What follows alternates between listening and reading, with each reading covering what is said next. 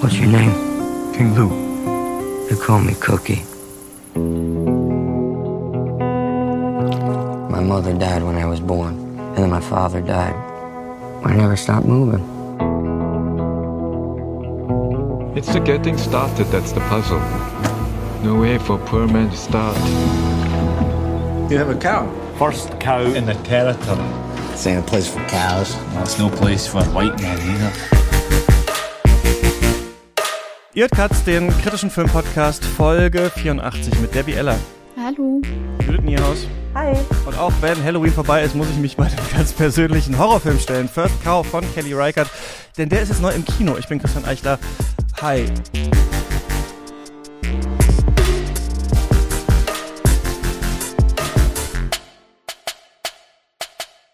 Judith, hast du schon mal eine Kuh gemolken? Ich habe überlegt, ob das die Einstiegsfrage ist. Bin ich, so berechenbar? Die Antwort ist ja. aber meine Antwort ist nein. Ich, ähm, aber ich habe letztens Cow von Andrea Arnold gesehen und da werden sehr viele Kühe gemolken. Also vielleicht zählt das halb. Es ist das Jahr, der Kuh, das Jahrzehnt der Kühe oder so auf jeden Fall. Jetzt äh, die 29er. Ähm, genau, wir haben Cow von Andrea Arnold. Wir haben bald noch irgendwas. Na gut, dann haben wir diese, dann haben wir Pig, Gunda. Wir haben auf jeden Fall Filme mit kurzen Titeln, in denen es um äh, so typische Bauernhof Tiere geht, die aber vielleicht gar nicht so typisch äh, porträtiert werden. Äh, Debbie, wie ist bei dir schon mal gemolken? Ich glaube, es gab irgendwie mal bei dem lokalen Bauernhof so eine Holzkuh mit irgendwelchen Gummizysten, aber die fand ich gruselig, also nein. Ich auch gar nicht. Ich auch gar nicht. Ich kenne es ähm, nur, nur aus dem Fernsehen, so wie jetzt äh, bei diesem äh, Film und auch sonst. Ich glaube auch kein Tier geschlachtet, ausgenommen. Äh, das ist mir alles fremd. Mal schauen, ob äh, Kelly Reichardt uns das irgendwie ähm, näher bringt in diesem Film, der wie so ein Gespenst, finde ich, über diesem Podcast liegt. Also wir haben schon mal über den gesprochen tatsächlich, als er rausgekommen ist. Äh, 2020 Premiere auf der Berlinale gehabt. Das war noch die Zeit, wo wir wo wir uns alle noch umarmt haben und so dachten, Moment, aber in Wuhan ist doch irgendwas, vielleicht sollten wir das doch nicht machen, ach egal. Und dann kam ja alles, äh, Lockdown und so weiter ähm, und so fort. Und wir haben lange gedacht, wir sollten dann noch mal eine Folge ähm, äh, drüber machen. Und das war auch schon mal geplant und dann habe ich aber eine Pause eingelegt bei Katz und jetzt endlich ähm, machen wir das und äh, wir sprechen wir drei mal miteinander. Ähm, Jude, ich glaube, beim letzten Mal war die Dis in Literaturwissenschaft äh, bei dir noch in Arbeit oder so? Die ist jetzt aber schon abgegeben, ne? Die ist jetzt abgegeben und jetzt beschäftige ich mich wieder mit anderen Sachen, nicht mehr mit meinem Dissertationsthema, zum Glück. Was machst du jetzt? Jetzt unterrichte ich bei Seminare und überlege, was ich als nächstes machen will, denn es ist wichtig, immer ein Projekt zu haben, damit man nicht über blöde, moderne Sachen nachdenken muss, wie Kelly Reichardt das auch mal gesagt hat in einem Interview. Ja, ist es wirklich eigentlich so? Also es ist, äh, ja, wird man dann irgendwann denkfaul oder so? Oder die, das richtige Leben crasht dann wieder rein? Ach, man muss ja einfach irgendwie, wenn man weiter in diesem Zirkus der Wissenschaft bleiben will, sich neue Sachen überlegen, mit denen man sich beschäftigen will. Und das ist irgendwie jetzt das, was ich mache, ist eine etwas seltsame Phase, weil man so frei herumschwirrt, überlegt, worauf man jetzt wieder seine ganze Gedankenkraft stürzen möchte. Debbie, schön, dass du auch mal hier bei Katzus. Wir kennen uns schon vom äh, Hörer in Discord-Treffen aus Berlin. Das haben wir gemacht zur Berlinale äh, in diesem Jahr. Ähm, da bist du auch schon ja, genau, so ein bisschen gewesen im Discord und so weiter und wir haben immer mal gequatscht, dass wir mal eine Folge machen wollen. Du bist aber eigentlich auch gar nicht hauptsächlich mit Filmen beschäftigt, oder? Ja, wie man es nimmt. Also hauptsächlich in meinem Privatleben vielleicht schon, dass er als Studentin gar nicht so zu knapp kommt. Aber genau, ich studiere jetzt äh, im Master Soziologie, habe auch gerade äh, meine Bachelorarbeit abgegeben, die das, falls sie irgendwann kommt, ist noch ein bisschen down the road. Aber ähm, genau, jetzt geht's wieder voll los mit Zwangsliteratur lesen, sehr viele Seminare und so. Siehst du viele Schnittmengen zwischen Soziologie und Film? Ähm, auf jeden Fall. Also ich habe ja auch im Bachelor noch Politikwissenschaft studiert und Komparatistik und das sind alles so ganz, ganz viele interdisziplinäre Dinge, die ich dir jetzt da mitgenommen habe, die man sicherlich in der Filmkritik nochmal verwerten kann oder auch einfach einen Film genießen kann, wie man will. Also es braucht ja auch nicht immer institutionalisiertes Wissen dafür. Ganz kurz, man soll ja im Journalismus nicht irgendwelche Sachen so anreißen und dann nicht erwähnen, fragen sich Leute, was war es denn? Einmal noch kurz die Themen noch einmal gesagt. Äh, das Thema, Bachelorarbeitsthema. Also ich habe mich mit typografischen Verfremdungseffekten in Gegenwartsliteratur beschäftigt, wenn die Schrift ganz komisch aussieht und nicht so, wie man denkt, dass sie in Romanen aussieht. Und du? Ähm, der Titel war zur Kommodifizierung und Entpolitisierung des Feminismus im Postfeminismus anhand der Rezeption von Frida Kahlo. Dann wissen wir nämlich so ein bisschen, wo kommt ihr geistig noch so, was habt ihr, womit habt ihr euch rumgeschlagen so das letzte Jahr? Und vielleicht können wir das hier äh, in diesen Film auch nochmal mit reinbringen. Denn First Cow ist jetzt im Kino. Pling, hallo, hier ist Christian aus der Zukunft. Dieses Pling habe ich übrigens von Kirk Hamilton aus dem äh, Gaming-Podcast Triple Click geklaut. Da macht er das nämlich auch. Finde ich ganz gut. Ähm, während ich da gerade so fröhlich gesagt habe, ja, der Film ist jetzt im Kino, äh, wurde in Sachsen, wo ich ja wohne, in Leipzig neuer Lockdown äh, eingeführt. Das heißt, ähm, wir müssen mal schauen. So die nächsten Cuts-Folgen stehen eigentlich, aber da müssen wir mal gucken, ob wir bald wieder Klassiker machen müssen. Wie lange geht das jetzt überhaupt und so weiter. Das äh, werde ich auf jeden Fall mit Lukas in der neuen Mailback-Folge besprechen, die wir auch diese Woche aufnehmen. Da sprechen wir auch über Amos Vogels Buch ähm, Film as a Subversive Art. Also die Frage, was ist eigentlich Subversion, könnt ihr hören, wenn ihr uns unterstützt. Und ich sage es auch jetzt hier nochmal, eigentlich hatten wir in dieser Folge auch noch äh, darüber geredet, dass ich das Kurzfilmfestival Köln besuchen äh, werde da war ich jetzt schon in der Jury und da werden wir auch so ein bisschen äh, drüber sprechen, Lukas und ich. Wie ist eigentlich so die Jury-Tätigkeit auf so einem äh, Festival? War für mich alles ganz neu. Und Lukas war dann nämlich auch schon mal in der Jury. Und ähm, auch das gibt's im aktuellen Mailback. Und diese Folge, die ihr gerade hört, hätte eigentlich letzte Woche schon rauskommen äh, sollen. Vielleicht habt ihr gemerkt, hä, wo war denn die Folge Katz?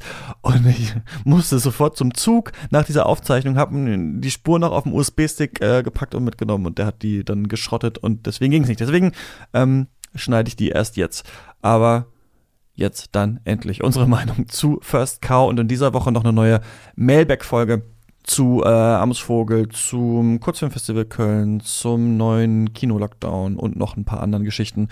Die könnt ihr hören, wenn ihr Katz finanziell unterstützt. Alle Infos auf steadyhq.com slash katz.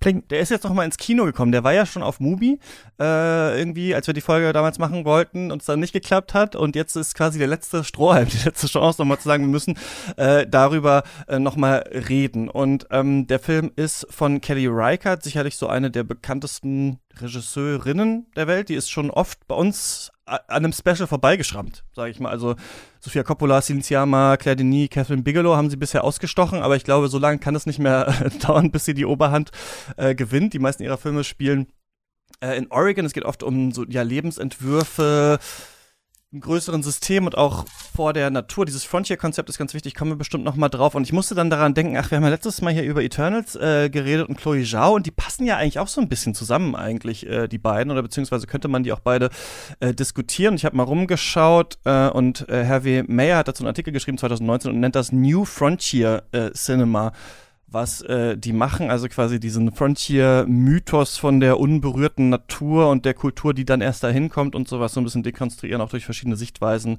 und so weiter. Ich bin nicht so richtig vertraut äh, mit Rykard. Ich erhebe mich da immer noch ein bisschen für das äh, Special auf, habe aber Night Moves äh, damals gesehen, der glaube ich als einer ihrer schlechtesten Filme äh, gilt. Ist so ein bisschen, die fetten Jahre sind vorbei mit Ökoterroristen. Wäre wahrscheinlich heutzutage nochmal interessant, den zu schauen. Ich mochte den ähm, damals sehr. Judith, du bist eher Reichardt-Fan, oder? Ja, also ich würde schon sagen, dass ich vielleicht ein klein bisschen Fangirle, was Kelly Reichardt angeht. Also sie ist auf jeden Fall eine der Regisseurinnen, bei denen ich so auf den nächsten Film warte, den sie irgendwann machen und mich dann ganz Tag freue, wenn ich davon höre, was das neue Projekt ist. Und ich habe auch alle Filme gesehen, die sie gemacht hat, bis auf Ode, den es ähm, leider nur in einer vierteiligen Fassung, weil er die erste das erste Video fehlt, in sehr schlechter von Arte aufgenommener Videoqualität auf YouTube gibt. Also falls irgendjemand mal einen Tipp hat, wie man diesen Film sehen kann, äh, freue ich mich über Hinweise, egal äh, auf welcher Plattform das ist. Ähm, genau, aber sonst, ähm, ich glaube, Night Moose war vielleicht auch der erste Film, den ich tatsächlich gesehen habe, aber dann habe ich ganz schnell, obwohl der mir auch nicht so wahnsinnig gut gefallen hat, alle anderen nachgeholt und fand auch Certain Women, den sie ja zuletzt gemacht hatte, richtig toll und ähm, ja, bin einfach ganz gespannt und fand das auch diese Verbindung mit Chloe Zhao ganz interessant, weil ich habe nämlich ähm, First Cow zum ersten Mal gesehen beim Filmfest Hamburg 2020 und ähm, da am gleichen Tag wie Nomadland, beides im größten mhm. Cinemax in Hamburg und ähm, das war natürlich ganz tolle Erfahrung und die da auch so nebeneinander zu sehen mit diesem vielleicht New Frontier äh, Cinema und freue mich natürlich jetzt auch, dass er nochmal ins Kino kommt. Also ich habe ihn jetzt auch zweimal auf Movie gesehen, aber ich finde, er passt schon sehr schön auf die große Leinwand. Und wenn jemand das noch nicht äh, genutzt hat, dass er ja schon online war, ist auf jeden Fall gut, da ins Kino nochmal zu gehen. Genau, falls die Kinos aufbleiben, wir hoffen, äh, dass das, äh, dass wir nicht, äh, so wie wir diesen Film immer wieder hochspülen, auch diese Debatten jetzt jeden Winter haben und diese Angst und äh, gibt es die Kultur noch und so weiter.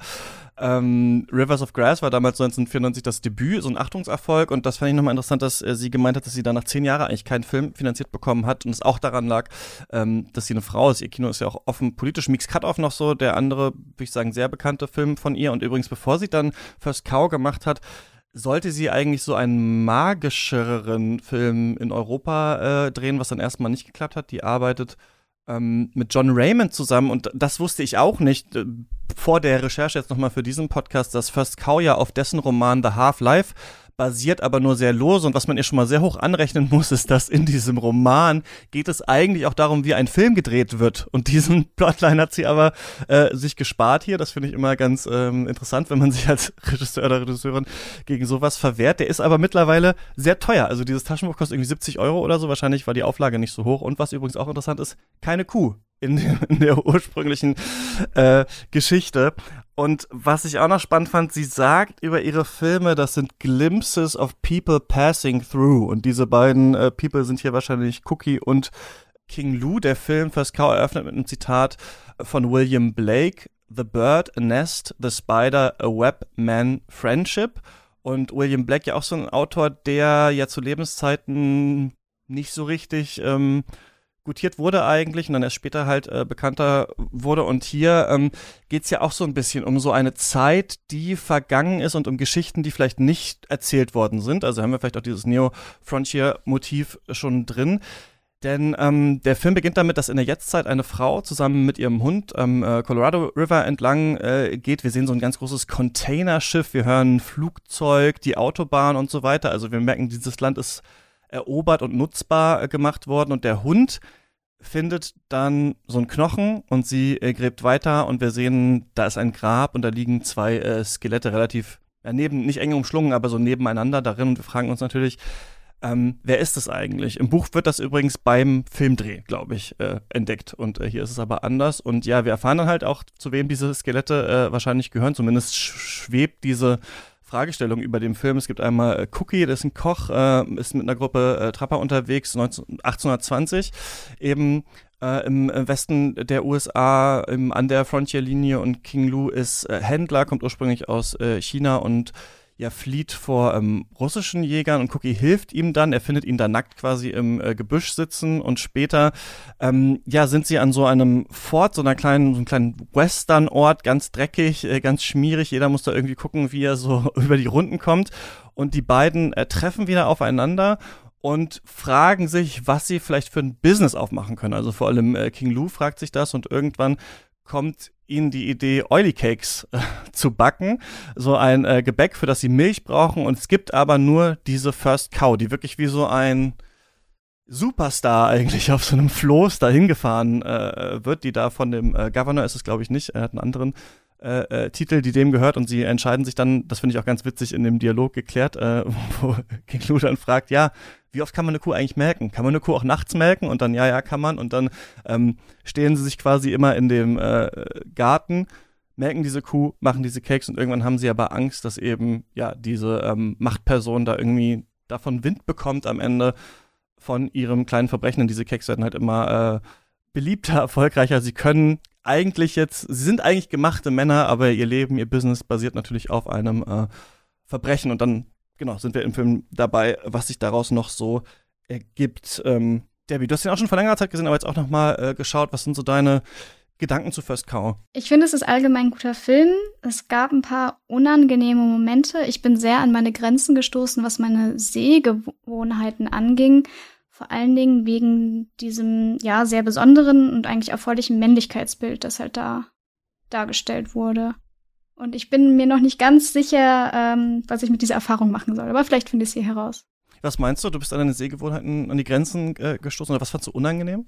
Ähm, also was ich super fand an dem Film ist, dass halt einfach eine äh, Freundschaft zwischen Männern vorgestellt wurde, die halt keine Männerfreundschaft ist. Also es kam komplett aus ohne irgendwelche ähm, furchtbaren No-Homo-Proklamationen, äh, irgendwie um das eigene hegemoniale Männlichkeitsbild zu unterstreichen. Also das gab es alles nicht. Es gab auch keine Saufgelage, jetzt von den ähm, beiden Hauptfiguren. Und es war auch nicht der komplette Gegenentwurf, also es gab jetzt keine romantische Brookback Mountain Beziehung oder so etwas. Das fand ich wirklich gut. Ich, mir ist nur aufgefallen, dass ich ähm, erstmal was anderes erwartet habe, nämlich, dass ich erst dachte, es sei vielleicht eine romantische Beziehung zwischen den beiden Menschen. Und da ist mir aufgefallen, wie ich quasi durch andere Filme schon so geschult worden sind, wenn irgendwie so, ich sag mal, sanfte Männer vorgestellt werden, dann müssen sie quasi auch ähm, ja irgendwie homosexuell sein oder so. Und das hat dieser Film mir ganz toll bewusst gemacht, wie sehr ich, da ich doch schon denke, ich sei vielleicht über solche Männlichkeitsbilder hinweg, doch trotzdem noch darin verhaftet bin und irgendwie erstmal darüber stolpere. Ja, das finde ich spannend, weil es ist ja, ähm, ich glaube, es kommt gar nicht vor, das Wort Friendship oder Friend zwischen den beiden. Es wird irgendwie so ganz subtil alles angedeutet, wie wichtig sie einander sind. Und ich habe äh, diese Frage nach dem, gibt es jetzt da, hat diese Beziehung von den beiden eine homoerotische äh, Komponente. Ähm, ich kann das total verstehen, dass man darauf so ein bisschen wartet und dass es dann nicht eingelöst wird. Aber dass ich darauf warte oder dass ich das so ein bisschen darin sehe, spricht ja schon auch dafür, dass das vielleicht nicht ausgeschlossen ist und die Art, wie die beiden Skelette nebeneinander liegend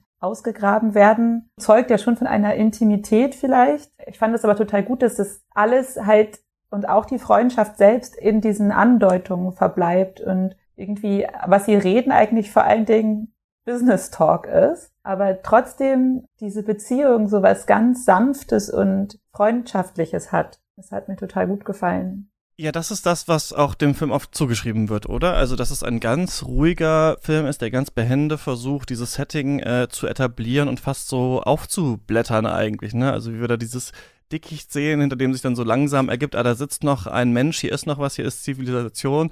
So äh, nähern die sich ja auch ganz langsam äh, in dieser Einöde an und es ist genau, also einerseits würde ich auch sagen, diese typischen ähm, Männlichkeitskonstruktionen, die wir im Kino haben, da stellt der erstmal ein Fragezeichen dran oder will was anderes machen, der Film. Und dann natürlich auch diese ganze Idee mit dem Western-Genre und der Frontier und dem Frontier-Mythos, der ja für die Konstitution der US-amerikanischen Gesellschaft ganz wichtig ist, ne, diese Eroberung, wo dann immer mehr Fragezeichen halt dran gesetzt werden. Und ich finde diese, dass sie sagt, people passing through, das merkt man auch hier, dass ganz oft der Fokus ja auch gelegt wird auf Charaktere, die überhaupt nicht mehr wichtig sind dann in dem Film. Also der bewegt sich ja ganz langsam erstmal durch diese Westernstadt und dann sehen wir da zum Beispiel dieses Baby, was auf der Theke äh, da hingelegt wird und um das sich dann erstmal irgendwie niemand mehr kümmert. Und das taucht ja dann auch im Film später gar nicht mehr auf. Wir sehen ganz viele Native Americans, die da sind. Wir sehen ähm, Immigranten, Immigrantinnen, die da ähm, hingekommen sind. Und wir haben, also man hat das Gefühl, sie hat da so nicht nur für die beiden so einen liebevollen Blick, sondern auch für alles andere, was da so in diesem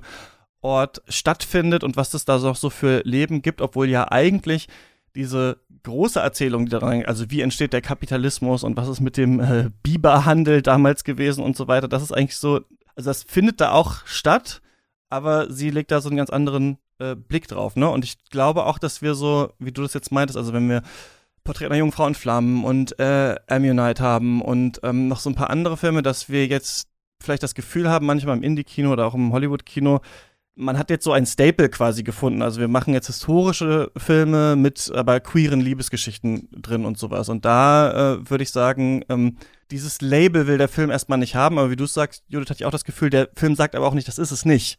Also er lässt es quasi offen eigentlich. Ja, und also vor allen Dingen diese Frage nach der Männlichkeit und dem Western ist ja was, was sie auch, also was Kelly Reichardt ja schon in Mix Cut-Off verhandelt hat, weil es da ja dann auch so ein New Frontier äh, Setting irgendwie ist, also so die, die Siedler, die nach Westen ziehen und ähm, da die äh, weiblichen Teilnehmerinnen eines so einen Tracks äh, in, im Vordergrund stehen. Und jetzt haben wir halt diese untypischen und jetzt also mit King Lou ja auch nicht weißen Siedler, die äh, da in Oregon äh, sich ansiedeln und ihr Glück zu machen versuchen. Und ja, ich finde diese, diese vielleicht so eine, diese Ambivalenz zu dieser hegemonialen Perspektive, wo man sich so versucht daran abzuarbeiten. Ja, okay, es sind natürlich Siedler, die da ähm, den Native Americans, die ja auch von Kelly Reichardt, finde ich, ganz gut, obwohl nur am Rand eingeführt werden, aber die kommen, aber die irgendwie alle auch jetzt nicht so der klassische White Man Settler sind. Und ähm, das finde ich eine ganz schöne, schönen Blick darauf, äh, das so zu machen. Und finde da auf jeden Fall ganz viel, also es ist ja total spannend, wie man das zu den anderen Filmen von Kelly Reichardt auch in Verbindung setzen kann. Also Mix Cut auf ganz stark, aber zum Beispiel haben wir auch mit der äh, Verbindung ähm, mit dem Hund, äh, wo die Frau, die in der Jetztzeit angesiedelt Mhm, ja. ist, äh, zu Wendy und Lucy, der erste Film, den Carrie Reichardt mit Michelle Williams gemacht hat. Und dann haben wir aber vielleicht schon auch was zu, zu certain women, was die Beziehung zu Tieren angeht und zu so unklaren Freundschaftsbeziehungen. Da entwickelt sich ja zwischen Kristen Stewart und ähm, Lily Gladstone, die jetzt hier auch super spannend die ähm, Frau von dem weißen Chief dieser, dieser Siedlung spielt und ähm, übersetzt zu zwischen Englisch und einer indigenen Sprache. Und äh, dann hat man noch andere Filme, zum Beispiel Night Moves, irgendwie durch diese vielleicht etwas vordergründige Kapitalismus-Kritik oder Thematisierung. Also ich finde, das ist, passt total gut, also nicht nur vom Stil her, sondern auch so von so, so Motiven, die sich wiederfinden äh, in Kelly Reichardts Film. Und dieses New Frontier-Thing ist da, glaube ich, auch ganz prominent.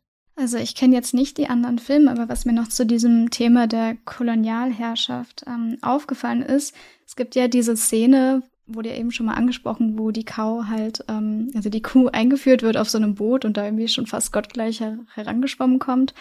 Ähm, und dann irgendwie nur so als Fly-In gibt's halt irgendwie so eine Konversation zwischen zwei Dorfbewohnern.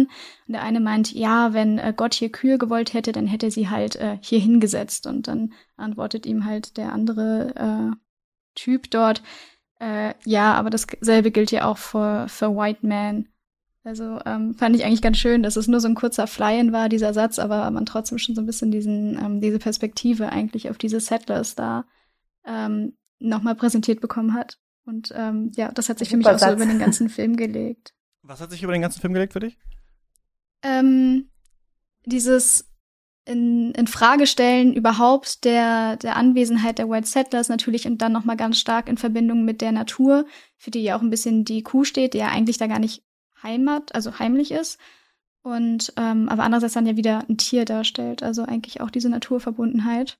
Ja, das fand ich interessant. Das ist ja auch am Anfang der Hund, genau, wie du äh, gerade meintest, Judith, der da diese Knochen aufspürt. Also wir haben dann immer dieses ähm, animalische, natürliche Moment, äh, was da ist. Und natürlich haben wir diese ganze Idee der Verknappung der Güter auch im Kapitalismus. Ne? Also es ist ja schon was, ich glaube, warum der Film auch vielleicht so resoniert oder so besonders ist, ist ja, dass dieser ganze Heist, der da jetzt im Anführungsstrichen, das ist ja auch so ein bisschen wie bei Night Moves, ne, wo sie da auf diesen, zu diesem Damm fahren äh, nachts und dann äh, diese, ich glaube, Sprengstoff irgendwie organisieren müssen und sowas. Das haben wir hier ja auch, aber wirklich mit so einerseits würden wir sagen, und das ist vielleicht auch so ein bisschen das komödiantische Moment, den lowest stakes, also die müssen halt über den Zaun und diese Kuh melken und die Leute sind ja auch so oblivious, ne? Also ähm, der, der dem die Kuh gehört, der kann ja auch gar nicht, als er dann diesen Cake das erste Mal dann selber erst überhaupt glauben, dass äh, jemand äh, das von ihm gestohlen hat oder sowas. Ne? Also diese Idee kommt ihm eigentlich gar nicht. Und da meint ja dann auch King Lou so, some people cannot imagine um, being, being stolen from.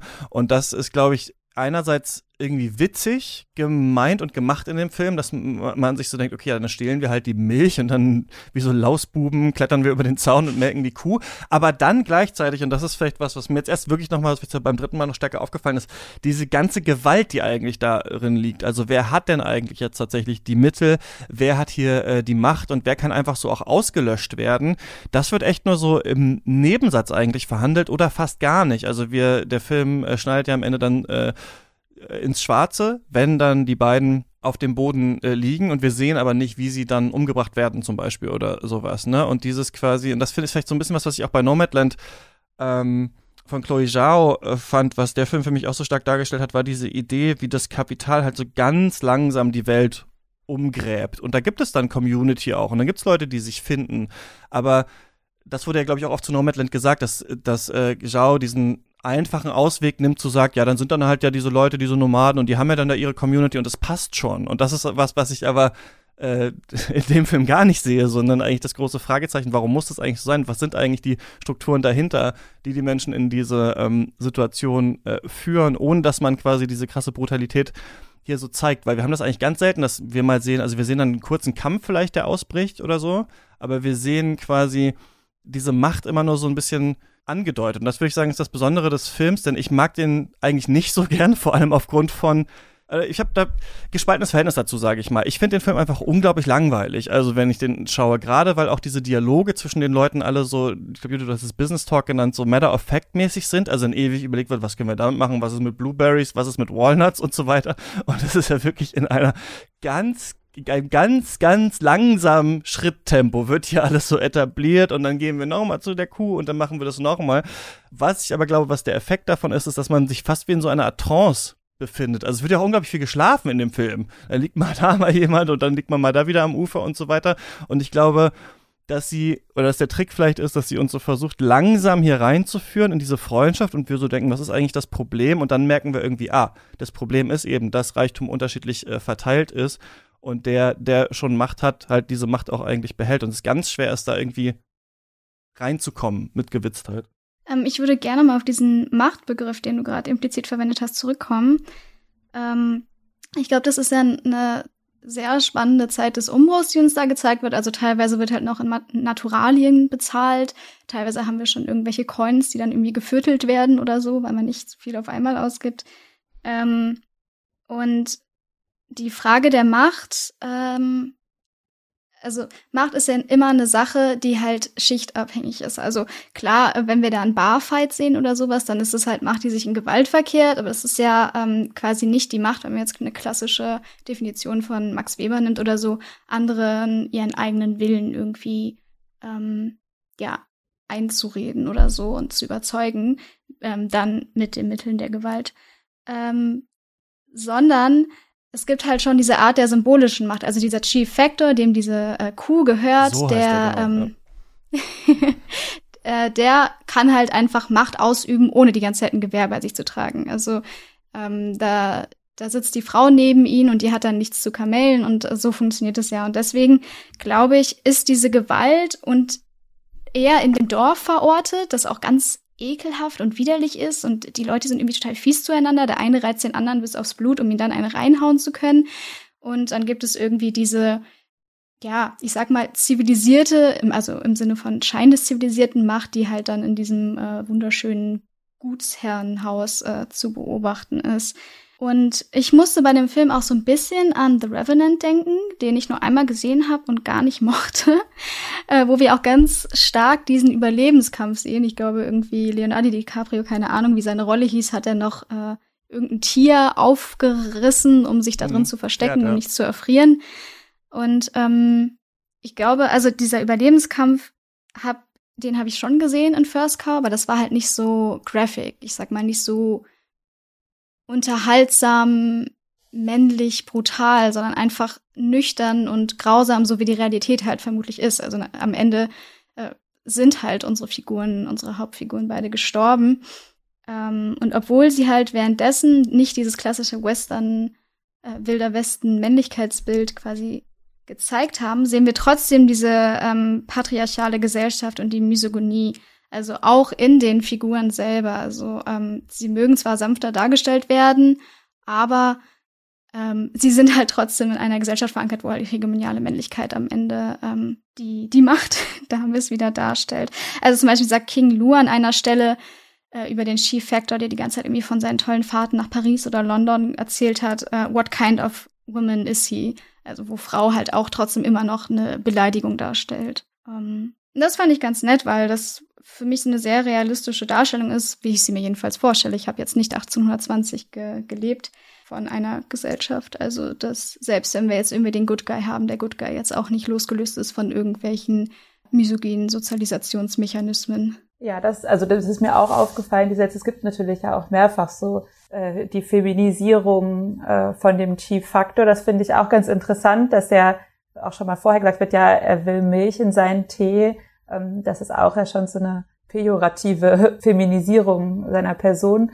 Ähm, ich fand das total spannend, diese Gegenüberstellung halt zum Beispiel von dem Raum, wir kommen ja einmal in dieses Wohnhaus von dem Chief rein und das ist so ganz bonbonmäßig gestrichen und so sauber, naja, nach den Standards vielleicht damals wahnsinnig sauber und elegant und dann hat man halt diese harte, raue Außenwelt und ich finde das total ähm, schön, aber bei dem Film, wie, wie die Härte dieser äh, Lebensrealität kontrastiert wird mit so einer ganz sanften, fast idyllischen Inszenierung, die man vielleicht Kelly Reichardt auch fast zum Vorwurf machen könnte. Also wir kommen ja irgendwie rein in diese alte Zeit, also jetzt nach dem Zeitsprung mit so einer ganz sanften, gezupften Musik und sehen Cookie beim Pilze sammeln und sieht aus wie, weiß ich nicht, der letzte schöne Waldspaziergang. Und dann wird das wiederum direkt kontrastiert mit der Härte, mit der diese Siedlertruppe ähm, umgeht miteinander und sich prügelt und so weiter. Also ich finde, da werden wirklich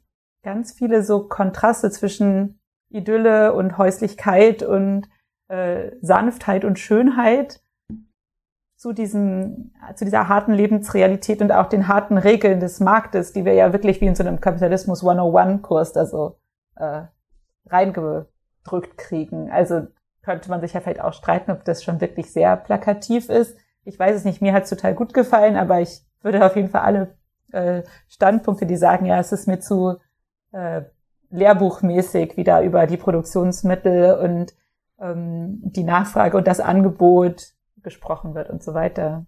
Ja, so ging es mir auf jeden Fall, dass ich immer zwischendurch dachte, irgendwie wirkt es aber auch wie so ein Studiefilm und den schaut man sich dann mal an und dann kann man hier das dann lernen, wie wird das aufgebaut und so weiter und äh, wie, äh, warum fliegt das dann auf? Und ich finde das auch irritierend, also dass es so weich erzählt ist, ne, wo ich mich frage, diese Langsamkeit, da habe ich lange drüber nachgedacht, weil ich ja so eine Langeweile empfinde bei diesem Film und ich finde, das hat fast so was hingestelltes, theaterhaftes manchmal. Also, dass man wirklich so merkt, okay, jetzt wird die Zeile vorgelesen und dann kommt das und äh, hatte auch immer so das Gefühl, irgendwie fehlt mir hier so nochmal die zweite Ebene oder irgendwas. Also ich muss mich diesem Film so hingeben und das durchgestottert bekommen und am Ende äh, weiß ich dann, äh, was hier passiert ist. Aber ich merke dann trotzdem bei mir, dass so, wenn diese letzten 20 Minuten anfangen und dann die Flucht losgeht und dieses ganze Konstrukt, was die sich aufgebaut haben und was sie sich ja vor allem so weich aufgebaut haben und so einfach aufgebaut haben, wenn das auf einmal so jäh dann äh, zerstört wird, dass der Film dann doch so eine Art Radikalität eigentlich entwickelt, die ich vorher gar nicht so stark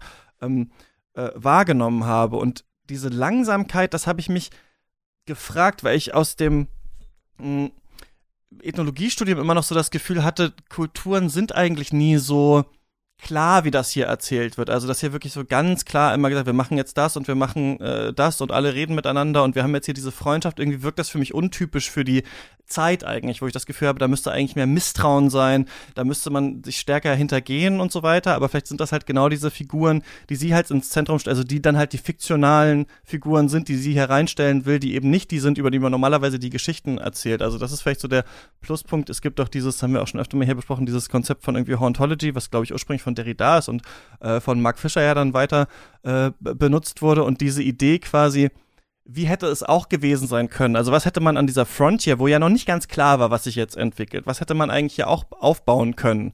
Wie das ist, glaube ich, etwas, was sie hier versucht zu zeigen, dass eben nicht jeder und alle immer so nur zu 100% vielleicht auf ihren eigenen Vorteil bedacht waren, sondern man es auch vielleicht hat anders lösen können. Aber diese Geschichten hören wir halt nie, weil die Leute sterben halt, die versucht haben, sich so zu verhalten. Irgendwie so. Aber die haben ja einen, also das, das Interessante ist ja daran, dass wir irgendwie bei diesem Heist irgendwie mitfiebern auf eine Weise. Und ich meine, das ist ja wirklich der langsamste Heist überhaupt. Also die klettern da immer über diese, ähm, über diesen Zaun und dann melken sie eine Kuh und dann auch die Flucht, von der du gesprochen hast, die mir auch total nahe gegangen ist, aber die ist ja alles andere als eine Verfolgungsjagd. Ähm, man sieht die Verfolger ja kaum. Alle stehen eigentlich die ganze Zeit nur rum oder warten. Ähm, äh, aber wir sind irgendwie bei denen und hoffen, dass das funktioniert und sehen das dann irgendwie auch als eine Art Auflehnung gegen den kapitalistischen, kolonialistischen äh, Siedler an. Und gleichzeitig basiert natürlich das ganze Ziel, was sie haben und das Erfolgskonzept, was sie äh, sich machen, nämlich äh, mit dem Geld oder diesen verschiedenen Währungsformen, ähm, die da am Laufen sind, fand ich auch eine total gute Beobachtung, weil das einfach so ganz interessant ist in diesem, dass man natürlich in einem Film über den frühen Kapitalismus oder so diese unterschiedlichen ganzen Geldtypen hat. Ähm, sie versuchen ja aber dann daraus Kapital zu schlagen und ihre ähm, mit dem Kapital, was sie dann irgendwie auf semi-legalem Weg erwirtschaftet haben, woanders äh, anzufangen und auch kapitalistische Ausbeuter zu sein. Also sie wollen ja schon their fortune machen. Und ähm, also es ist so einfach ist es ja nicht, dass jetzt sie quasi einen Ausweg aus diesem System darstellen würden, sondern wir sind quasi ja bei ihnen und hoffen, dass für sie es halt besser ausgeht als für die anderen Kapitalisten. Ja, in dem Sinne ähm, passt es ja eigentlich ganz gut doch wieder. Also wir haben halt einfach zwei Businesspartner, für die für dieses quasi gerade opportun zusammen zu arbeiten. Der eine äh, regelt irgendwie, ich sag mal, das organisatorische und der andere kann halt gut backen. Ähm, und wir wissen ja alle, Kapitalismus beeinflusst beeinflusst negativ äh, zwischenmenschliche Beziehungen. Ähm, und ich finde King Lu eigentlich noch, ich halte den noch für einen glaubwürdigen Charakter, denn er wird ja am Anfang von Cookie gerettet. Also er war ja nackt im Wald nachts und wäre halt fast verhungert. Und wenn man jetzt das mal ganz rationalistisch be also betrachtet, äh, diese Beziehung zwischen King Lu und Cookie, dann steht er ja quasi in seiner Schuld. Ähm, und ja, hat dann später noch mit ihm ein Geschäft. Das finde ich noch glaubwürdig. Womit ich so ein bisschen hadere, ist, ähm, ist die Figur Cookie, weil die ist mir einfach. Und da weiß ich wieder nicht, ob das an meinem ähm, indoktrinierten Männlichkeitsbild liegt. Die ist mir eigentlich einfach zu weich. Ich dachte am Anfang, vielleicht ist er nicht ganz frisch im Kopf. Er wirkt schon fast so ein bisschen naiv. Ähm, und das tut mir leid, weil ich würde diese Figur gerne glauben. Und dass ich das eben nicht tue, finde ich, verweist dann halt wieder ähm, darauf, auch vielleicht, wie ich Menschen sehe und äh, ja, Beziehungen zwischen Männern und oder Menschen im Allgemeinen vielleicht auch ähm, einschätze. Aber ähm, ja, vielleicht kommen wir später noch mal genauer auf Cookie zu sprechen, weil der wird ja schon noch mal anders dargestellt als King Lu. Ähm, aber da hatte ich auch so ein paar unangenehme, ich will fast sagen, cringe-Momente. Aber ich finde, dass die ähm, Figuren, das ist ja fast auch so ein bisschen arg lehrbuchhaft, wie vielleicht diese Kapitalismus und äh, 101, was ich meinte, äh, Darstellung und Frage nach Angebot und Nachfrage und so weiter sehr schematisch ist, wird ja auch, gibt es so richtig so Szenen, ähm, die man, finde ich, auch Kelly Reichardt als, da macht sie sich zu einfach oder das ist zu plakativ vorhalten könnte, was ich überhaupt nicht finde, aber wo sie beiden dann so ihre Vorgeschichte erzählen. Also das ist ja immer so ein bisschen, da machen sie es Filme, äh, das ist dann äh, telling, nicht showing. Also wenn einfach gesagt wird, ja, und ich bin da und da aufgewachsen und dann ist meine Mutter gestorben, dann ist mein Vater gestorben und dann habe ich einfach nie mehr aufgewegt. I never stopped, aufgehört, mich zu bewegen. I never stopped moving. Und irgendwie ist er jemand, der anscheinend immer überall einfach so reingerät. So wird ja irgendwie seine Geschichte erklärt und King Lou erklärt seine Geschichte auf eine andere Weise. Also ich finde es es wird auf jeden Fall ja versucht zu sagen, warum sie so sind, wie sie sind vielleicht. Aber müssten sie nicht total abgehärtet sein? Also vor allem dem Cookie, der wirklich furchtbar von seiner Truppe da behandelt wurde, für die er gekocht hat.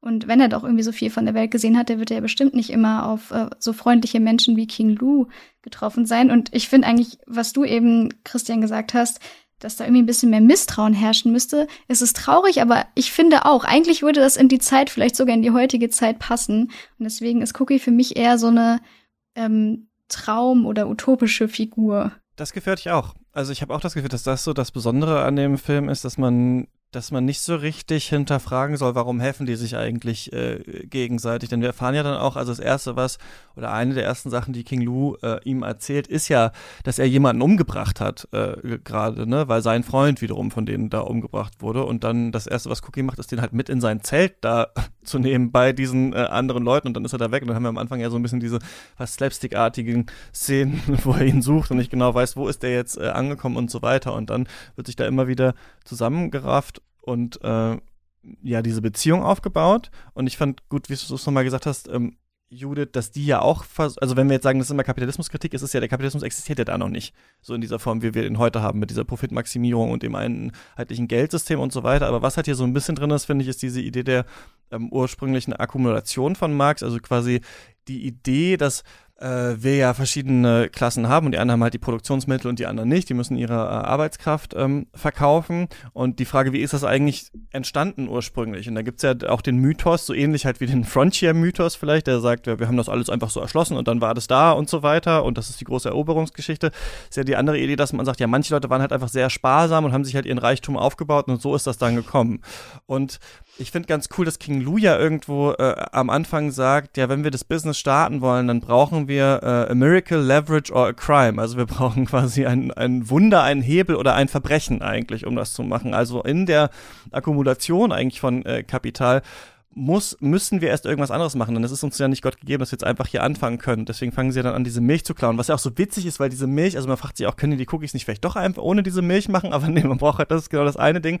Ähm, was man braucht, und das ist hier natürlich, also das ist ja das Paradebeispiel für künstliche Verknappung, das ist halt wieder wie so ein Studiefilm, es gibt halt diese eine Kuh und von der äh, braucht man es dann und deswegen denken die natürlich schon so in, äh, in diesem System. Aber dass sie so weich sind, dass sie so äh, zueinander halten, ohne finde ich, dass der Film einem versucht, das zu erklären, warum. Also es ist ja nicht so, dass wir jetzt merken, die sind total ähnlich oder ähm, die kämpfen jetzt fürs selbe oder so, sondern so ein bisschen sollen wir das glauben. Eventuell könnte man sagen, dass es so zwei Ausgrenzungsgeschichten sind. Also Cookie ist irgendwie scheinbar zu weich äh, für die anderen und so zu gutmütig und King Lou ist halt nicht weiß. Und deswegen kommt es vielleicht daher, dass die zu zwei Ausgegrenzten halt hier so ihre ihre Möglichkeit sehen, halt sich so äh, äh, zusammenzuraufen. Aber es hat sowas ganz doll meditatives und langsames irgendwie so, ne? Und das ist was, ja, was ich auf jeden Fall interessant finde an dem Film. Ich weiß aber nicht, ob ich es sonderlich gut. Also wäre das besser, wenn die sich noch stärker hintergangen hätten. Ich meine, der eine springt dann am Ende in den Fluss, Cookie nicht. Es ist nicht ganz klar. Das muss man dem Film vielleicht auch zugutehalten. Vieles wird dann auch nicht ausbuchstabiert. Also so viel wie dieser Plan immer ausbuchstabiert wird, erfahren wir nie so richtig, ob Cookie zum Beispiel vielleicht einfach nicht schwimmen kann, ne? Oder wie viel Zeit das wird, vergangen glaube ist. ich, relativ deutlich schon mal am Anfang, weil er schon Weil mal am Anfang so ganz schaut. beeindruckt guckt, wie King Lou wegschwimmt. Mhm. Und äh, da fand ich es, glaube ich, relativ äh, eindeutig, dass er einfach nicht schwimmen kann. Und ähm, ja, aber klar, es gibt dann, ja, es ist alles schon so ein bisschen, auch die Frage, wo am Ende man so ein bisschen plakativ King Lou anschaut, ob er jetzt das Geld nimmt und den verletzten Cookie zurücklässt oder halt nicht. Aber es ist, das ist halt die Mehr, es hat schon sowas, fällt, äh, du meintest doch, dass äh, Kelly Reichardt vielleicht auch einen Märchenfilm in Europa hätte oder was Magischeres drehen wollen. Es hat ja schon sowas Märchenhaftes auch. Ähm, das passt ganz gut, was du, äh, Deborah, vorhin zur, zu dieser Figur Cookie gesagt hast, dass er halt irgendwie so eine Märchenfigur auf eine Weise ist. Er sieht aus wie so ein, so ein etwas zu gutmütiger junger Mann, der dann am, mit diesen Pilzen sammeln am Anfang dieser idyllischen Musik äh, dargestellt wird. Das ist irgendwie zu, zu märchenhaft für die, für diese Welt und ja. Also versucht uns der Film da äh, darin dann quasi zu suggerieren, so ihr könnt so tun, als wärt ihr gut und ihr könnt so tun, als wärt ihr besonders äh, feinfühlig und besonders freundschaftlich, aber eigentlich gibt es halt kein richtiges Leben im Falschen. Eigentlich müsst ihr euch äh, verdingen in dieser Welt, eigentlich müsst ihr versuchen, ähm, Kapital irgendwie zu akkumulieren oder, oder euch eben dem äh, unterzuordnen und anders kommt ihr halt äh, äh, in dieser Welt nicht durch und deswegen ist quasi eigentlich sowas wie so eine ja ganz naive Freundschaft gar nicht so richtig möglich. Ähm, ja, es gibt kein richtiges Leben im Falschen als Einzelperson, deswegen immer Befreiung aller anstreben. Äh, so hat Adorno das, glaube ich, auch gemeint, äh, ohne dass ich da jetzt große Expertin wäre. Aber es gibt zum Beispiel ähm, Studien dazu, die halt beobachtet haben, dass vor allen Dingen Menschen mit großen ähm, finanziellen oder anderen äh, Schwierigkeiten, also ich, ich sage jetzt mal die aus den sozioökonomisch schwächer gestellten Milieus, sich eher gegenseitig helfen als ähm, ja, also Menschen mit einem höheren Einkommen. Einfach weil sie es gewohnt sind, dass man selber immer wieder ähm, Hilfe benötigen kann oder wahrscheinlich wird und immer wieder ja ähm, abrutschen kann. Und deswegen gibt es da häufig freiwillige Zusammenschlüsse, die halt auch gar nicht auf eine sofortige Reziprozität äh, ausgelegt sind. Und so würde ich das eigentlich auch hier sehen. Also ich meine, King, King Lou und Cookie haben halt ähm, keinen festen Wohnsitz oder King Lou hat später diese Hütte da. Ähm, sie haben jetzt keine große Familie, also es gibt keinen, keinen Haushalt, in dem sie irgendwie umsorgt werden oder jemanden umsorgen. Ähm, die sind halt Einzelpersonen und deswegen glaube ich, ist diese gegenseitige Hilfe schon lebensnotwendig. Hm, jetzt, wo ich länger drüber nachdenke, vielleicht habe ich das eben doch ein bisschen zu kritisch gesehen, aber äh, ähm, ich bleib dabei, dass, äh, dass Cookie, wenn er das erste Mal in King Lou's äh, kleine Hütte kommt, äh, sicherlich nicht da fegen muss und irgendwie von draußen noch Blumen einsammeln muss, wie er es ja in dem Film getan hat. Das, das sind so die kleinen Momente, wo ich mir dachte, ach, jetzt, jetzt ist auch was drüber. sind wir da wieder beim Cottagecore dann so ein bisschen. Also will der Film dann nämlich, äh, will der Film dann doch alles. Das ist ja auch immer dann die A24-Art, dass man dann versucht, das nochmal zu vermarkten und dann nochmal mit einem Bild und dann ähm, muss jeder dann auch nochmal so sein eigener Superheld sein, inklusive der Kuh. Ähm, ja, macht es sich dann noch zu einfach. Ich finde es schön.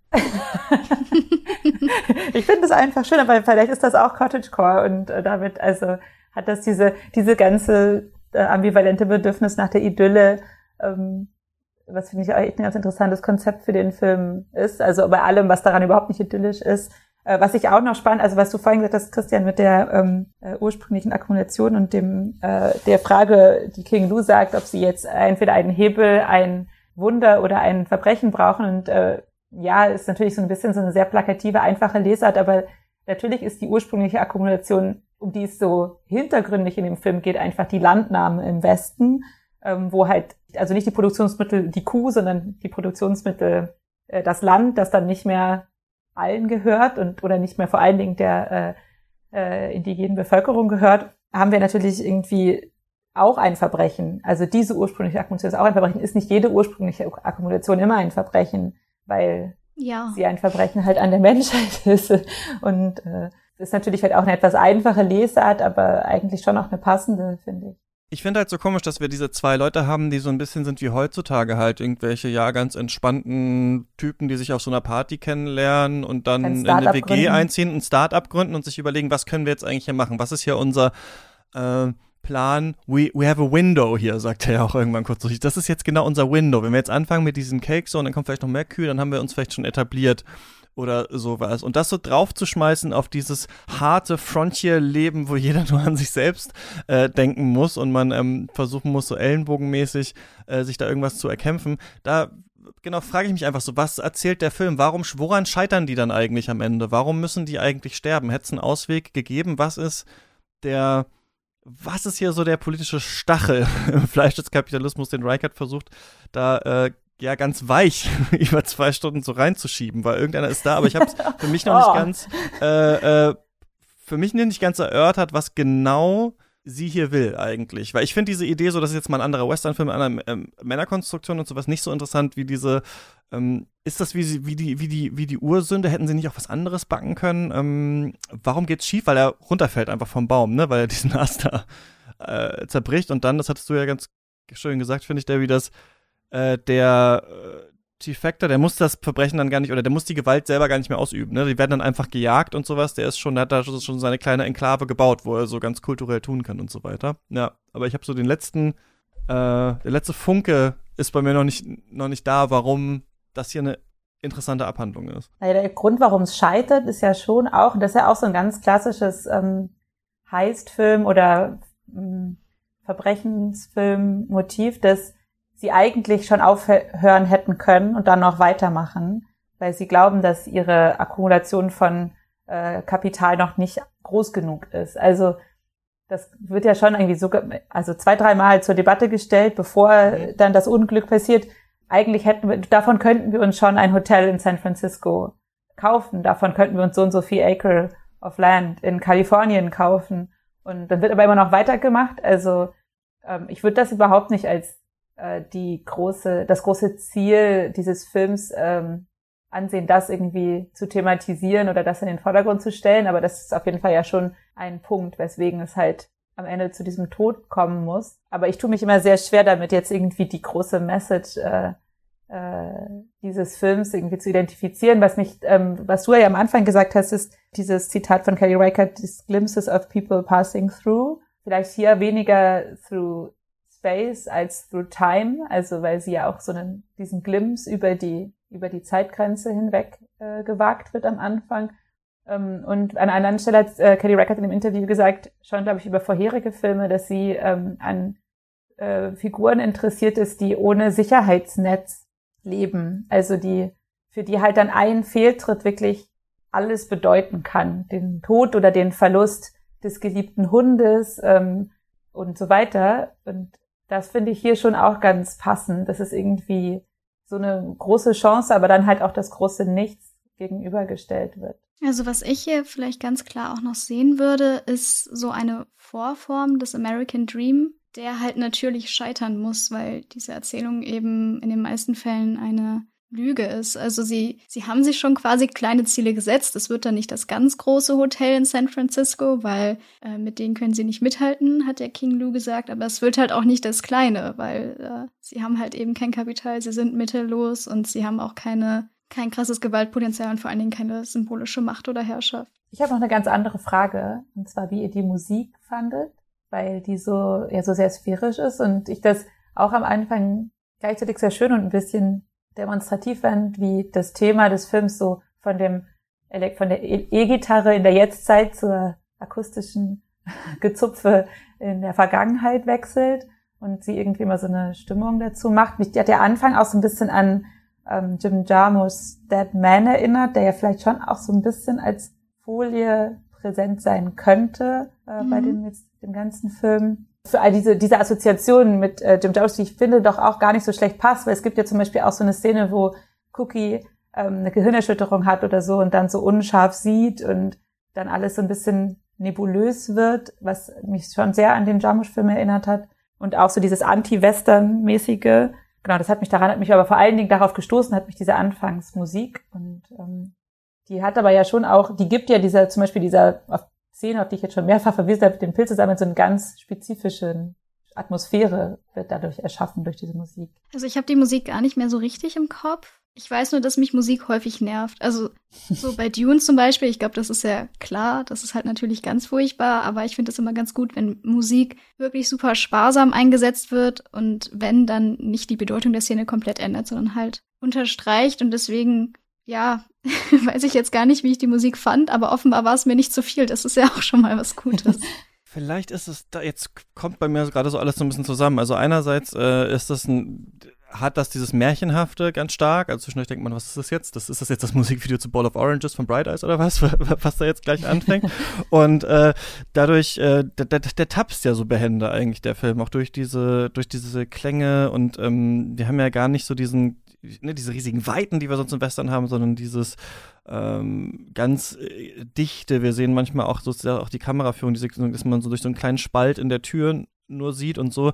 Hat er ja was ganz Warmes, obwohl der ja eigentlich von so einer ganz harten, ganz rauen Realität erzählt. Und wo ich jetzt so ein bisschen das Gefühl habe, die Sachen zusammenzubringen, ist, dass vielleicht ähm, Kelly Reichardt eben uns erzählt, dass so wie die beide sind, also so wie die beide ihr Business planen, eben auf diese Start-up-Art quasi, ne, auf dieses so, wir könnten das machen und wir sind ja eigentlich gute Freunde und sowas, dass das vielleicht die Idee ist, wie wir uns Kapitalismus heute imaginieren, wie es funktioniert. Also so geht das ja, dann machen wir das und warum machen wir nicht warum machen wir nicht einen Filmpodcast und Leute zahlen dafür irgendwie auf Steady und fertig, so ungefähr. Und da kann doch so, kann doch jeder irgendwie sein Ding einfach machen, so. Um das aber dann tatsächlich, um vor allem in der Zeit, wo das entstanden ist, aber auch heute noch an den Rändern ganz klare brutale körperliche Macht ausgeübt wird, zum Beispiel indem hier eben der äh, indigenen Bevölkerung komplett ihr Land genommen wird. Also auch da, wo, wir, wo sie sich dann ihr Land vielleicht kaufen wollen oder dann ihr Hotel hinbauen wollen. Das ist ja schon was, was durch Brutalität erzeugt wurde, dieser Raum, dass der überhaupt da ist.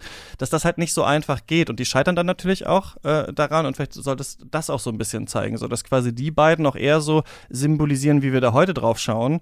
Und ähm, aber in dem Film ganz klar gesagt wird, ja, es ist halt nicht so einfach, weil es gibt noch ganz andere Arten von äh, Macht und Hegemonie, vielleicht die man aufbauen muss, um äh, sowas entweder halt ursprünglich umzusetzen und akkumulieren wie hier oder heutzutage halt einfach an den Rändern, ne, wo wir das gar nicht sehen, wo halt Leute für uns arbeiten und äh, die Technik herstellen, mit der man jetzt in Mikro spricht und sowas. Und vielleicht ist das so ein Zugang bei dem Film, den ich noch ganz interessant finde, ähm, weil der einen schon einlullt und ich glaube, das ist genau das, woran man so ein Fragezeichen vielleicht setzen äh, sollte. Wir sollten vielleicht auch mal so ein bisschen Richtung Ende kommen. Ähm, Debbie, muss man First Cow gesehen haben, vor allem jetzt im Kino? Wenn man ihm schaut, dann würde ich ihn im Kino gucken, weil es eben diese tollen Landschaftsaufnahmen gibt, weil man die Kälte irgendwie spürt, man sieht den Atem, das kommt, glaube ich, besser auf einer großen Leinwand rüber. Ähm, ja, man kann ihn sich anschauen, warum nicht? Aber es ist keine ganz klare Verfehlung, wenn man es nicht tut. Und ähm, es gibt eben unangenehme Momente, die auch so ein bisschen ungewollt albern sind, wie ich finde. Deswegen macht, was ihr wollt. Judith, was sagst du? Muss man? Ich finde, man muss auf jeden Fall. Ich äh, würde ihm überlegen, ob ich, ich habe ihn jetzt dreimal gesehen, ob ich ihn noch ein viertes Mal im Kino anschaue, wenn ich die Gelegenheit und Zeit dafür finde. Und was ähm, wäre das, was dich dann da noch mal jetzt reizen äh, würde? Ist es dann auch wirklich noch mal so das visuelle oder das audiovisuelle, äh, wenn du jetzt schon quasi dreimal genau weißt, wohin das alles führt? Ja, ich glaube, ich finde es einfach wahnsinnig faszinierend, wie, wie sie da irgendwie so eine in sich vielleicht widersprüchliche Atmosphäre erzeugt und das sowohl visuell als auch narrativ, ähm, als auch vielleicht einfach durch diesen Zeitsprung. Ich weiß nicht, ich finde diesen Blick, ich finde diesen Blick einfach wahnsinnig äh, beeindruckend und auch jetzt, ähm, genau, deswegen würde ich ihn, wenn dann noch mal im Kino anschauen, auch die, die Materialität der Bilder und so mit ihrer Körnigkeit einfach wundervoll anzusehen. Ich weiß, es ist, ich würde ihn vielleicht jetzt einfach mehr wie so ein, es ist einfach etwas, worauf ich gerne drauf schaue inzwischen. Habe ich so gemerkt beim dritten Mal schauen. Und also ich würde ihn auf jeden Fall empfehlen und ich würde auch eigentlich alle anderen Filme von Kelly Reichardt empfehlen. Mach ähm, mal das Special. das machen wir, oder? Und dann laden wir dich ein, oder? Wie wär's? Das können wir jetzt. Das können wir jetzt äh, uns doch schon mal überlegen. Genau, ich tippe mal im nächsten Jahr wird vielleicht das dann an der Zeit sein. Ich würde sagen, nein, man muss sie nicht gesehen haben. Ich finde, äh, aber ich habe meinen Frieden ein bisschen jetzt gemacht mit dem Film und ich hätte vielleicht auch, also wenn wir das Record Special machen, Lust, ihn dann nochmal so am, am, am Ende dann dieser äh, Filmografie mir nochmal anzuschauen, zu schauen, was ich dann nochmal vielleicht Neues hier entdecke. Aber das dieser grundsätzliche Konflikt, dieser hingestellt hat, diese, dass es so langsam ist und dass es auch so naiv wirkt, etwas, was wir jetzt öfter mal so eingestreut haben. Aber der Film selbst ähm, wahrscheinlich gar nicht so naiv äh, ist, wie ich ihn am Anfang wahrgenommen habe. Das finde ich schon nochmal ganz interessant. Ich weiß nur nicht, ob es ein Film ist. Also es ist ein Film, bei dem ich immer wieder, wenn ich ihn sehe, nochmal das Gefühl habe, ach guck mal, hier gibt es noch einen Nebencharakter, auf dem die Kamera nochmal so ein bisschen äh, lingert und da ist nochmal was, aber äh, es ist keiner, weiß ich nicht, wo sich aus dem Erlebnis für mich immer noch mal so was Neues äh, ergibt. Deswegen, ähm, ja. Aber einmal gucke ich ihn noch und dann ist Schluss. und dann, dann soll es äh, dann soll's uns äh, reichen. Und ihr könnt ihn jetzt auch gucken. Der ist äh, seit dieser Woche in den Kinos. Ich habe im Discord mal rumgefragt. Also in ein paar Städten auf jeden Fall äh, läuft der an. Äh, Im Gegensatz zu zum Beispiel French Dispatch, der irgendwie bei manchen Leuten gar nicht läuft. Also äh, ich würde mal sagen, wenn ihr den äh, schauen könnt, dann ähm, macht das doch vielleicht mal. Man kann auf jeden Fall danach äh, sehr gut drüber diskutieren, so wie wir das gemacht haben. Danke, dass ihr ähm, mit mir äh, oder mir noch mal diesen Film verständlicher gemacht habt. Ja, gerne. Ja, ich habe mich sehr gefreut. Und wir, also ihr, die das hört und ich, das nächste Woche wieder. Wir sprechen über das Cowboy Bebop Remake äh, von Netflix. Das kommt diesen Freitag äh, raus und sonst genau ähm, sehen, lesen wir vielleicht voneinander äh, vom Kurzfilmfestival in Köln. Ähm, dahin mache ich mich jetzt auf. Bis zum nächsten Mal. Viel Spaß im Kino und beim Stream. Tschüss. Tschüss. Ciao.